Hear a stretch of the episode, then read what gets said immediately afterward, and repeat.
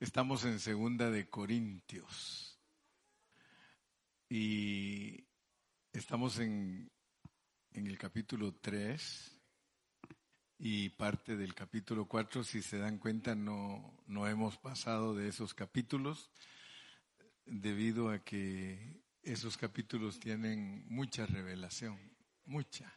Están tan ricos que tenemos que estudiarlos detenidamente para poder entender lo que el apóstol Pablo nos quiere transmitir. ¿Verdad? por muchos años la iglesia fue descuidada y no estudió la palabra. Y debido a eso muy poquito se conoce la Biblia. Aparte de que por mil años fue prohibido leerla. Imagínense ustedes, mil años prohibido leer la Biblia. esa es la, la edad de la oscuridad. Así le llaman la época del oscurantismo. Porque fue prohibido para que la gente leyera la Biblia. Solo la podía interpretar el Papa y los arzobispos y cardenales. Y cualquiera que tradujera la Biblia lo quemaban. Imagínense ustedes cómo puede usarse lo de Dios para hacer tanto daño. Eh, hubieron hermanos que los quemaron por haber traducido la Biblia de un idioma a otro, quemados, otros ahorcados y la gente viviendo en oscurantismo porque el enemigo es muy malo. El enemigo no quiere que uno conozca la Biblia. Y gracias a Dios que Dios va levantando hombres que de verdad tengan anhelo de estudiar la Biblia. Yo me considero como uno de esos hombres. Y yo, digo, Señor, gracias que me escogiste. ¿Verdad? Porque siempre hablo con mi esposa y le digo, mija, pues imagínate que si Dios no me hubiera llamado a mí a enseñar la Biblia, ¿qué estuviera haciendo? Y hasta le digo a ella, yo, creo que a mí hubiera muerto. Porque cuando no hay propósito en esta vida, el Señor no, no lo anda contemplando a uno. Pero cuando hay propósito, wow. Y ustedes se van a dar cuenta lo que es estudiar En una forma rigurosa. No dejar pasar lo que está ahí, sino detenernos y, y orar y decirle, Señor, dinos qué, qué quiere decir esto, porque si no nos dices tú qué quiere decir esto, nosotros vamos a hacer otro grupo más. Solo imagínense que hay 450 grupos aquí en Estados Unidos que enseñan la Biblia en una manera distinta. Díganme ustedes si no es eso confusión. Puras opiniones, pero si nosotros estamos al pie de la letra y estamos insistiendo y estamos leyendo y estamos rogando y estamos eh, poniéndole atención al contexto, de seguro que Dios nos va a abrir nuestros ojos. Vamos a estar leyendo unos versículos para familiarizarnos bien. Y hoy quiero hablar de la esencia del ministerio del nuevo pacto. La esencia del ministerio del nuevo pacto. Eh, ustedes saben que todas las cosas tienen esencia. Les voy a ilustrar para que puedan entenderme lo que voy a hablar por ejemplo, una mesa. Una mesa, ¿cuál es su esencia? Su esencia es madera. Entonces así ustedes pueden entender lo que vamos a hablar. Porque el nuevo pacto tiene una esencia. Y es importante que nosotros sepamos cuál es esa esencia para que las metáforas que usa el Espíritu Santo, porque el Espíritu Santo usa metáforas para darnos a entender las cosas. Pero si nosotros no nos prestamos para esas metáforas, vamos a ser como todos los demás. Como brújulas locas. Las brújulas locas son aquellas que pierden el norte.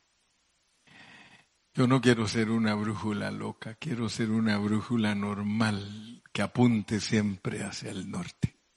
Amén. Segunda de Corintios 3, 3 va a ser el primer versículo que vamos a leer.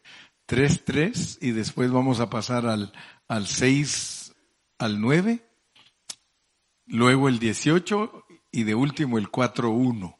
Se los voy a ir repitiendo porque yo sé que no se les queda fácilmente. Les dije que son metáforas. Este capítulo 3 de Segunda de Corintios tiene dos metáforas que nos ayudan a entender lo que Dios nos quiere decir. Aquí está la primer metáfora. Siendo manifiesto que sois carta de Cristo, expedida por nosotros escrita no con tinta, sino con el espíritu del Dios vivo, no en tablas de piedra, sino en tablas de carne del corazón. Eso se llama metáfora. Es una figura retórica del lenguaje para que nosotros captemos lo que Dios nos quiere enseñar versículos del 6 al 9. El cual asimismo nos hizo ministros. Fíjense pues, tiene que ver con los hermanos que son cartas y tiene que ver con los ministros competentes de un nuevo pacto, no el pacto antiguo, no el pacto de los judíos para nosotros las naciones es un nuevo pacto. No de la letra se está refiriendo a la ley de Moisés, sino del espíritu con minúscula, del espíritu con minúscula. Recuérdense siempre que cuando en la Biblia se habla del espíritu con minúscula, no se está hablando del Espíritu Santo se está hablando del espíritu del hombre, el espíritu del hombre. Los ministros del nuevo pacto no solo son competentes, sino que son no de la letra, sino del espíritu de las personas. Cuando un pastor entiende que él es ministro del espíritu de las personas, eso hace una gran diferencia. Pero tristemente, como no se ha estudiado la Biblia bien, se enseña de otra forma. Y entonces algunos creen que ahí está diciendo que los ministros somos ministros del Espíritu Santo. Nosotros somos ministros del Espíritu de las personas. Así que a mí, hablando en buen mexicano, más me vale que ministre al espíritu de ustedes, si no yo no soy competente. Ojalá todos los pastores entendieran eso, hermano. Si todos los pastores entendieran que ellos son ministros del espíritu de las personas, las iglesias se manejarían en una forma diferente.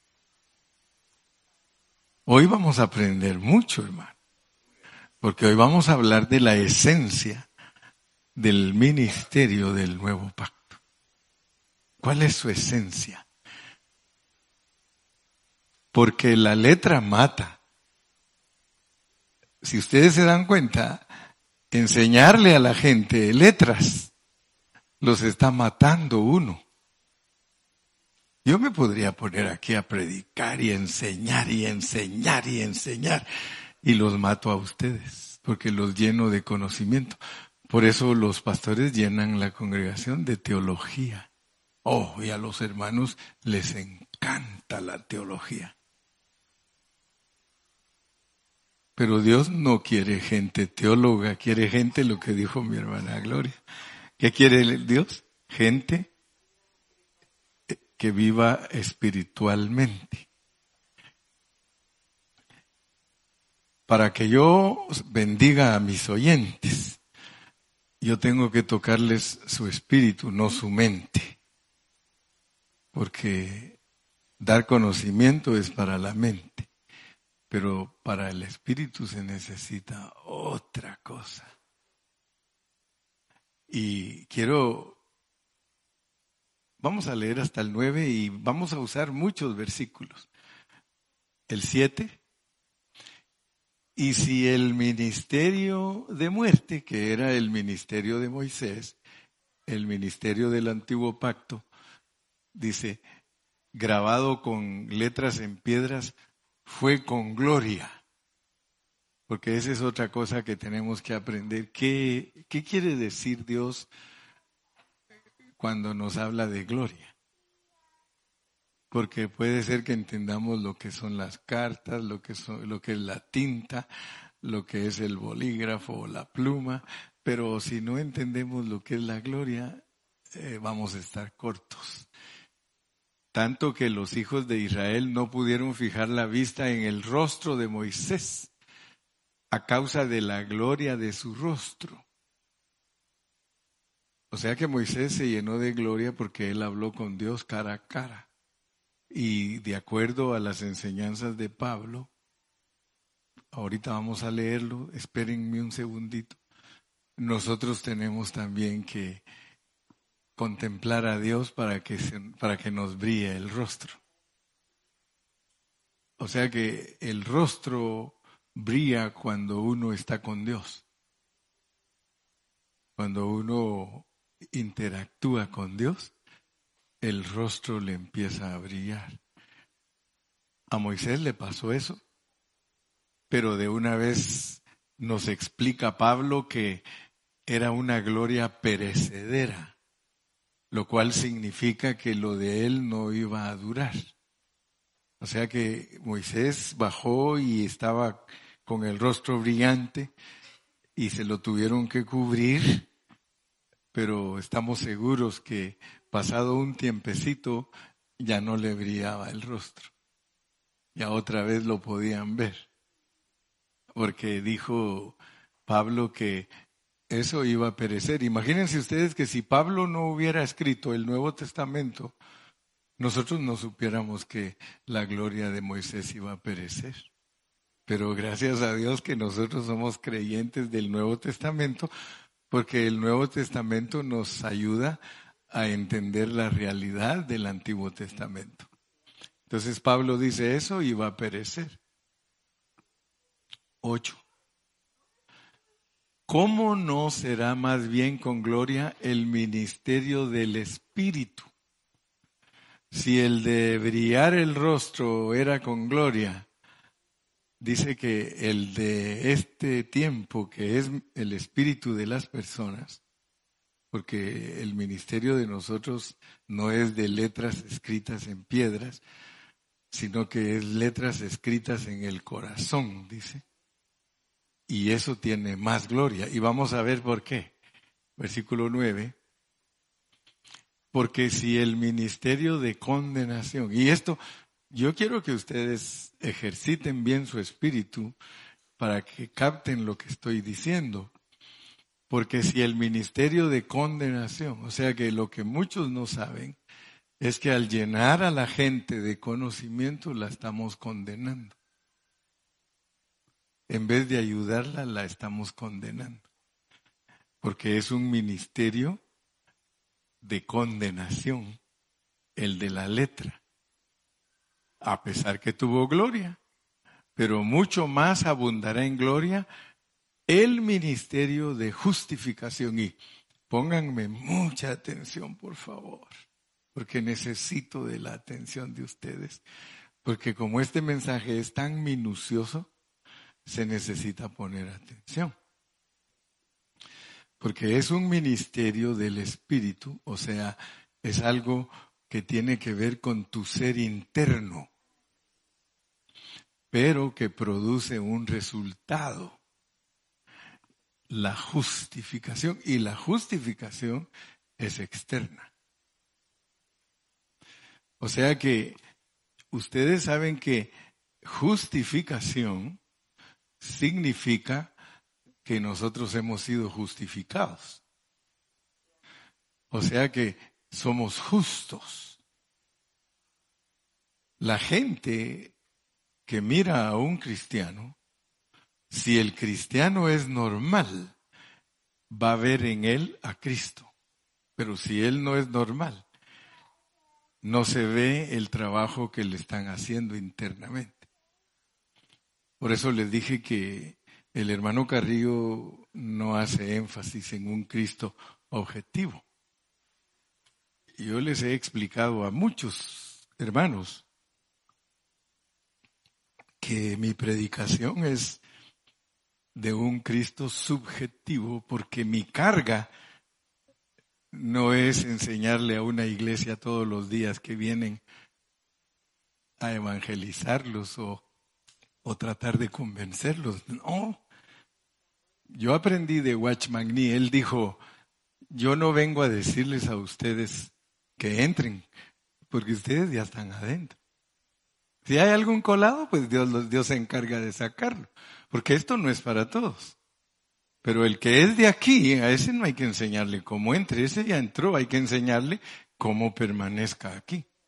Si ustedes se dan cuenta, yo no enseño a que ustedes van a oír los pastores de muchas congregaciones y no es, no es que esté empeñado en hablar mal de ellos, pero la mayoría de pastores a su congregación la evangelizan cada vez que predican, la evangelizan.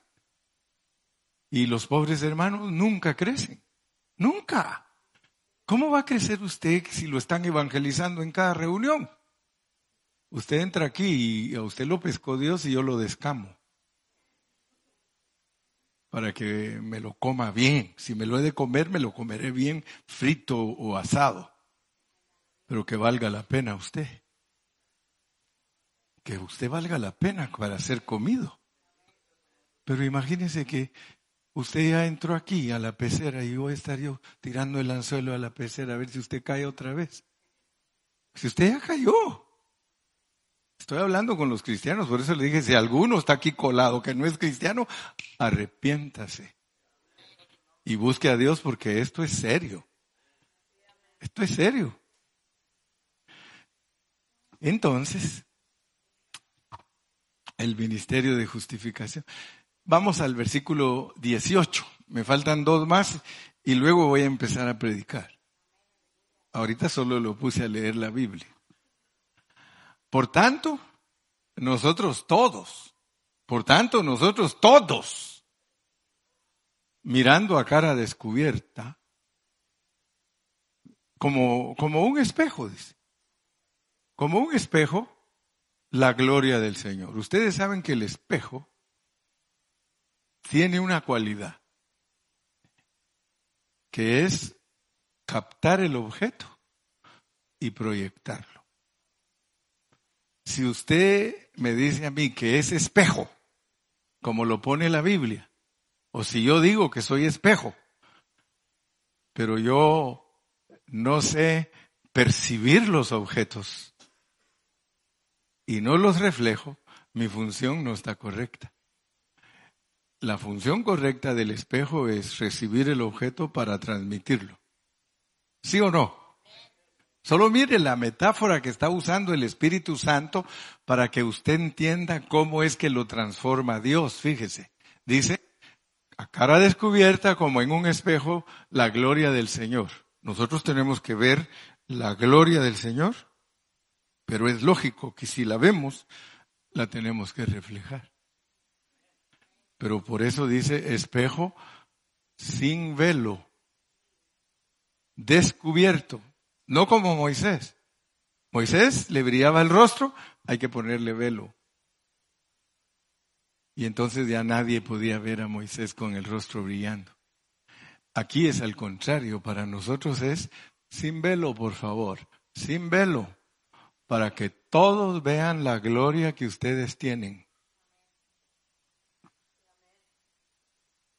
Dice, como en un espejo, la gloria del Señor, somos transformados de gloria en gloria para llevarnos a la imagen de Jesús. Ahora, piensen un momentito, por favor. Porque esto no es por nuestros esfuerzos, esto no es porque usted procure ser mejor, esto no es porque usted ayune o porque usted ore, no. Pablo dice que si usted mira la gloria de Cristo, que si usted mira la gloria de Cristo, como un espejo, usted es transformado de gloria en gloria. Entonces, nosotros tenemos que aprender cómo es que se mira esa gloria. Porque si el ver esa gloria me transforma a mí, yo quiero ver esa gloria. ¿Sí o no? Y fíjense que la Biblia es sencilla porque es consistente en su mensaje. Les voy a recordar, ustedes han leído la Biblia, ¿sí o no? Dice que habían dos hermanas, una se llamaba Marta y la otra se llamaba. ¿Y qué les dijo Jesús?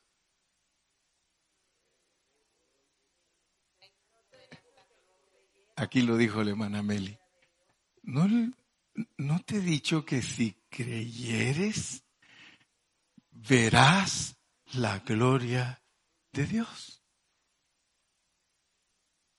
Ella, estaba preocupada porque dice, Señor, si tú hubieras estado aquí, mi hermano no se hubiera muerto.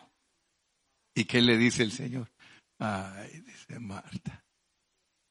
Ay, María, no les he dicho que esto es nada más de creer. Si ustedes creyeran, ustedes vieran la gloria de Dios. Pero aún cuando uno lee ese pasaje, si uno no le pide al Señor que le revele qué está diciendo, uno no sabe qué es la gloria. ¿Qué es la gloria? Le está diciendo que si ella creyera, vería la gloria de Dios. ¿Y de qué están hablando? ¿Están hablando? No, no, no. ¿De qué están hablando? Está un muerto ahí. Está un muerto ahí. Ah, ya viste. ¿Qué estaban viendo Marta y María en su hermano? Y, pero ellos, ellas qué querían? Sí, ellas estaban viendo al muerto pero enojadas. Estaban viendo al muerto pero estaban enojadas, estaban molestas. Porque si tú hubieras venido, él no se hubiera muerto. ¿Sí o no?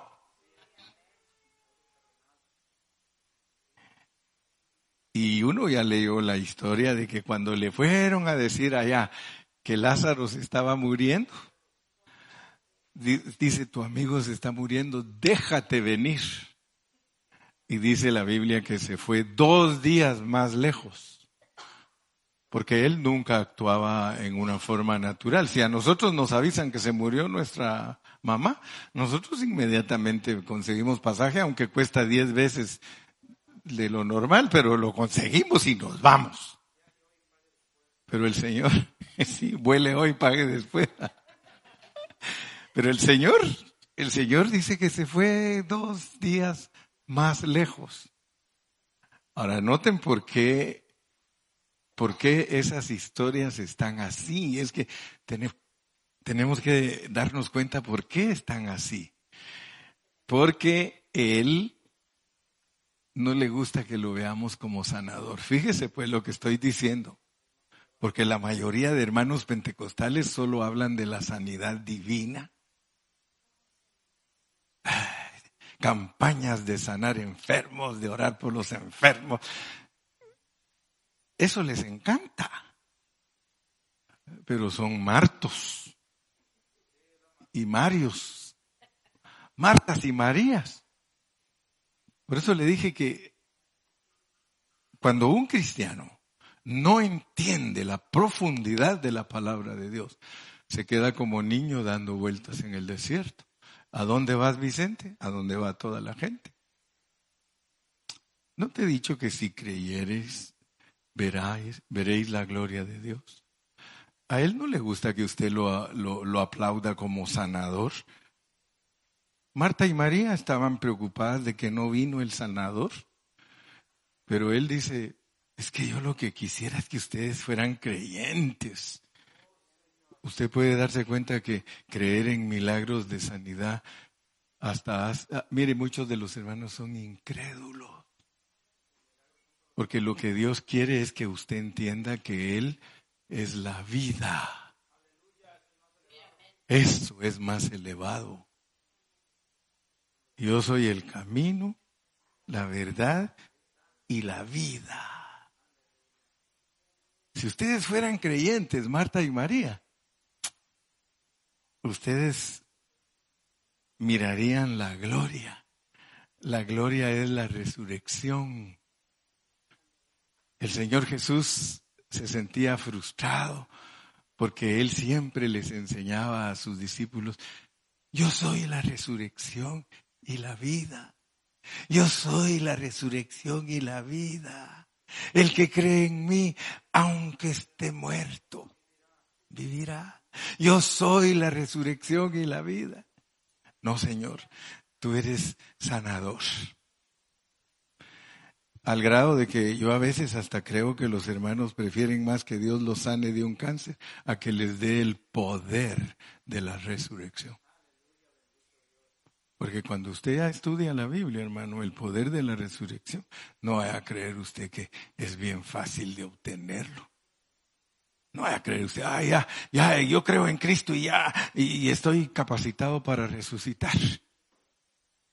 Como dijo aquel Nanáis. Nanáis. Si no, Pablo nunca no nos dijera en las epístolas, prosigo al blanco, estoy buscando llegar a la meta, a la meta de y obtener el premio del supremo llamamiento. ¿Y cuál era la carga de Pablo? Que la resurrección se posesionara de él. Ay, hermano, cuando los cristianos logren ver la verdad de lo que es la gloria de Dios, entonces su vida va a cambiar porque nosotros tenemos que ser transformados de gloria en gloria, de resurrección en resurrección. Pero para que eso suceda en nosotros, hay que ver la gloria. Y ya le puse el ejemplo que el Señor quería que Marta y María vieran la gloria, pero ellas no la podían ver, hermano. No podían verla. Ahora yo te pregunto, ¿y tú? ¿Tú sí la miras? ¿Tú miras la gloria de Dios? Hoy ya, ¿verdad tú? Hoy ya dice, dice Dani, ya hoy, hoy sí ya la miro todos los días. Fíjese, pues vamos a leer bien ese versículo porque ese versículo tiene que arrojarnos revelación divina. Por tanto, nosotros todos, ¿qué quiere decir todos? Everybody. Everybody. Todos. Mirando a cara descubierta tenemos que averiguar qué son los velos que no nos dejan ver entonces. Porque el Señor nos pone en contraste con Moisés, con, Moisés con el rostro cubierto y nosotros como espejos sin velo. Moisés con velo, nosotros sin velo. Moisés brillando el rostro con velo, nosotros espejos, espejos. Porque si tú no alcanzas a ver que tú eres un espejo, y que te dice que no te pongas velo, no vas a entender lo que te está tratando de decir. Dice que con cara descubierta tienes que ver la gloria del Señor. Si tú tienes velos, tú no vas a ver la gloria del Señor. La gloria del Señor. ¿Cuál es la gloria del Señor? Su resurrección. Cristo resucitó. Entonces, fíjate pues, toda persona que no alcanza a ver que Dios se encarnó, vivió aquí en la tierra 33 años y medio, murió en la cruz del Calvario y resucitó, el que no alcanza a ver eso, no ve la gloria de Dios. Esa es la gloria de Dios. Esa es la gloria de Dios. Ahora fíjate pues, si tú la ves, porque hasta que empiezas a ver eso, tan sencillo que te expliqué ahorita, entonces Dios te empieza a transformar. Porque todos los días tienes que ver la gloria de Dios. Dios el Padre se encarnó en la persona del Hijo, el Hijo vivió 33 años y medio, murió en la cruz del Calvario para perdonar a todos los pecadores y resucitó para entrar en ellos como el Espíritu vivificante. Eso es la gloria de Dios. ¿Y sabes por qué? Es que te transforma. Porque cuando ya ves eso, cuando ya ves eso, entonces te va a dar pena porque si ignoras eso, Dios dentro de ti no tiene ningún objetivo.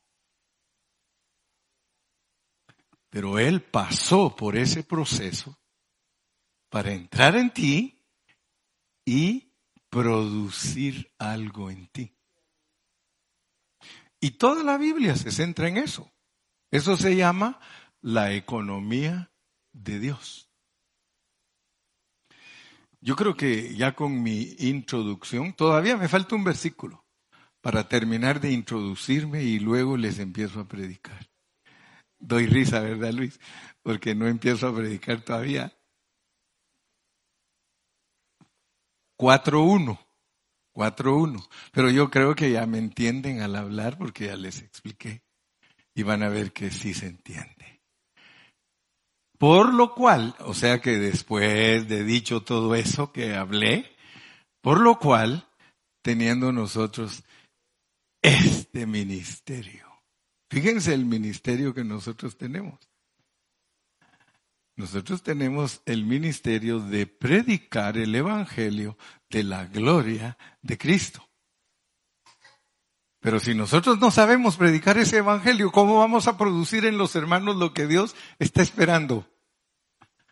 Por lo cual, teniendo nosotros este ministerio, según la misericordia que hemos recibido, no desmayamos. Aleluya. Entonces, hermano, los escritos del apóstol Pablo del Nuevo Testamento son muy ricos, muy ricos en metáforas. Él todo el tiempo usó las circunstancias que lo rodeaban para predicar el Evangelio, al punto de que él estaba en un calabozo y cuando se quedó viendo al calabozo, escribió y dijo, yo pues preso en el Señor. Yo pues preso en el Señor. O sea que él vio ese, ese calabozo como que era Cristo. Dijo, estoy preso en el Señor. Usó una metáfora. Y ustedes se van a dar cuenta que él todo el tiempo usó las circunstancias que lo rodeaban, o si no, por inspiración del Espíritu, traía metáforas para enseñarnos la verdad. Y por eso Él las usa frecuentemente con el fin de ayudarnos a presentar el significado profundo de las verdades más elevadas. Porque las verdades más elevadas que están contenidas en las escrituras, hermano, son tan profundas que no se pueden explicar con palabras simples se necesita usar ilustraciones, metáforas, alegorías, parábolas, porque es la forma. Entonces, habiendo entendido eso, nos vamos a dar cuenta de que aquí en el capítulo 3 hay dos metáforas. Por un lado dice que somos cartas y por el otro dice que somos espejos. Pero si nosotros somos descuidados y nosotros no le ponemos atención a lo que es una carta y a lo que es un espejo, nosotros podemos ser engañados por predicaciones fuera de contexto y resultar haciendo lo que no es el propósito de Dios. ¿Cuántos me dicen amén? Entonces, estas metáforas fueron inspiradas por el mismo Espíritu Santo y nos ayudan a entender las riquezas inescrutables de nuestro Señor Jesucristo. ¿Para qué? Para que se vuelvan nuestra experiencia. Para que se vuelvan nuestra experiencia. Así que por medio de todas estas metáforas nosotros podemos descubrir la manera que Dios lleva a cabo nuestra salvación completa, de acuerdo a su plan. Así que de eso es lo que me toca hablarles hoy, pero ya se me fue el tiempo, pero estoy contento porque los preparé para el domingo. Bueno, el domingo me toca predicar de niños, pero en la semana me puede escuchar a través de Facebook y voy a seguir explicando la esencia del ministerio. Porque para entender la esencia del ministerio del nuevo pacto, tenemos que volver al 3.3, la esencia. Dice, siendo manifiesto que sois cartas de Cristo, redactadas, redactadas por nosotros. Entonces, en, estas en esta metáfora de las cartas nosotros tenemos que entender que todos nosotros como predicadores tenemos que redactar cartas. Esa debe de ser nuestra especialidad. Un pastor que entiende la palabra profundamente y se quiere dejar usar por Dios, tiene que ser un ministro competente que sabe escribir o sabe redactar cartas. Dice, siendo manifiesto que sois carta de Cristo expedida por nosotros.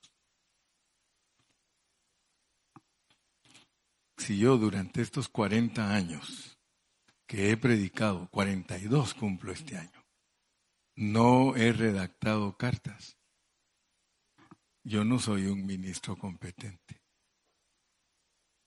Entonces, ¿cómo funciona este asunto? Es importante. ¿Cómo se escriben las cartas? Porque mire, dice que se escriben no con tinta.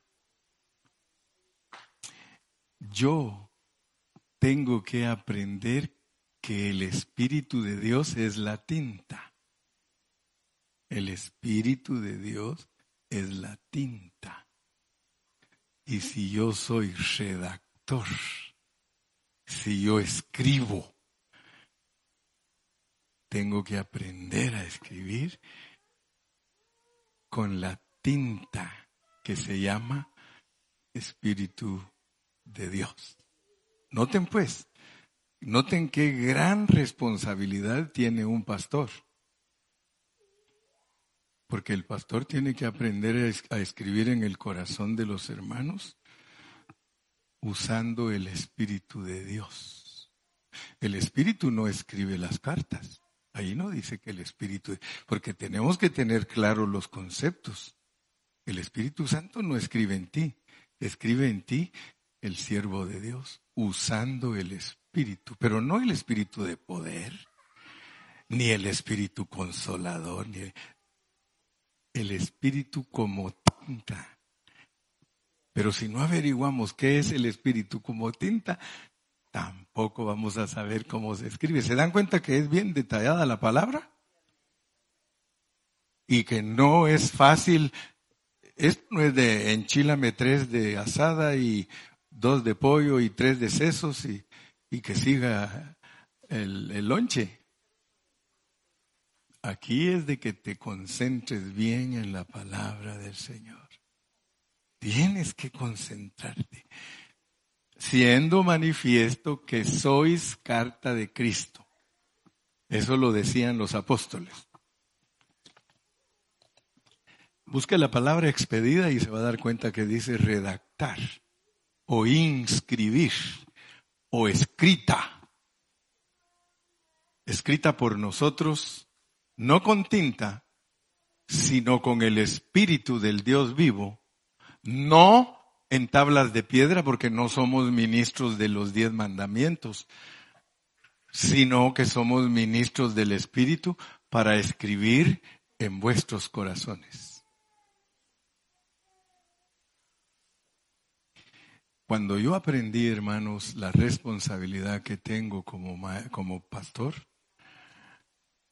yo fui desafiado por Dios, hermano, porque cuando Dios me juzgue, si ustedes no son vencedores, no será por culpa mía. Si ustedes no son vencedores, cuando Dios los juzgue a ustedes, no va a ser porque yo fui negligente sino que va a ser porque ustedes no cooperaron. Pero yo les he entregado a ustedes la vianda, les he entregado, les he escrito en sus corazones. El escribir es usando el Espíritu Santo como tinta para que quede bien grabado, porque esto es un asunto de espíritu a espíritu, porque yo soy ministro del espíritu suyo, porque allí en el espíritu suyo está su corazón. Allí es donde yo le tengo que escribir, pero ay de mí si no le escribo con la tinta correcta, que es que el Espíritu Santo hable a través de mi boca para que en usted quede escrito algo que es la esencia, es la vida misma de Dios la que yo tengo que escribir en el corazón suyo. Yo me siento muy contento porque me siento que lo estoy haciendo. Por eso me siento contento. Ya el que me quiera juzgar, que me juzgue. De todas maneras, Dios lo va a juzgar. Pero yo sé que estoy en un camino precioso cumpliendo la demanda de mi papá. Él quiere que nosotros veamos este resultado. Solo vamos a leer para terminar el 3, 8 y 9 otra vez. 3, 8 y 9. 3, 8 y ¿Cómo no será más bien con gloria el ministerio del Espíritu? Este ministerio, hermano, es gloriosísimo, gloriosísimo, pero para aquel que lo sabe discernir, aquel que lo entiende. Para él este ministerio es profundo y glorioso, hermano. Si usted, Dios, le abre sus ojos para ver lo que estoy predicando, usted sabe que estamos hablando de algo muy elevado y muy glorioso. Esto es glorioso porque el Señor está tocando nuestro espíritu, no nuestra mente. Por eso no, no es un culto regular de aquellos de que el predicador grita y que cuando grita muchos creen que tiene poder. Yo le puedo decir algo que haga estragos en su interior y se lo puedo decir murmurándole a su oído. No hay necesidad que le grite para que Dios lo haga pedazos a usted. Versículo 9, y con eso termino hoy. Porque si el ministerio de condenación fue con gloria, mucho más abundará en gloria el ministerio de justificación. ¿Se dan cuenta que el ministerio del Espíritu, que está en el versículo 8, es el mismo ministerio de justificación? Son sinónimos, el Espíritu con la justificación. Solamente que el Espíritu es tu, tu parte interna y la justificación es tu parte externa. Al final de la Biblia lo pone Juan como alguien que está vestido de lino fino y resplandeciente. Léelo conmigo, por favor, en Apocalipsis 19. Apocalipsis 19 y versículos 7 y 8. Gocémonos y alegrémonos y démosle gloria porque han llegado las bodas del Cordero y su esposa se ha preparado. Y a ella se le ha concedido que se vista de lino fino, limpio y resplandeciente, porque el lino fino es, es las acciones justas, el ministerio de la justificación. Finaliza en la Biblia representada con otra metáfora, una novia vestida de lino fino y de una vez le dice lo que es, es una novia actuando justamente. Porque el lino fino es, no dice son, ¿por qué? Porque es el cuerpo de Cristo, la esposa, es las acciones justas de los santos. El ministerio del Espíritu nos lleva al ministerio de la justificación, la cual es el resultado externo de lo que Dios logró internamente en nosotros. Que Dios me los bendiga a todos.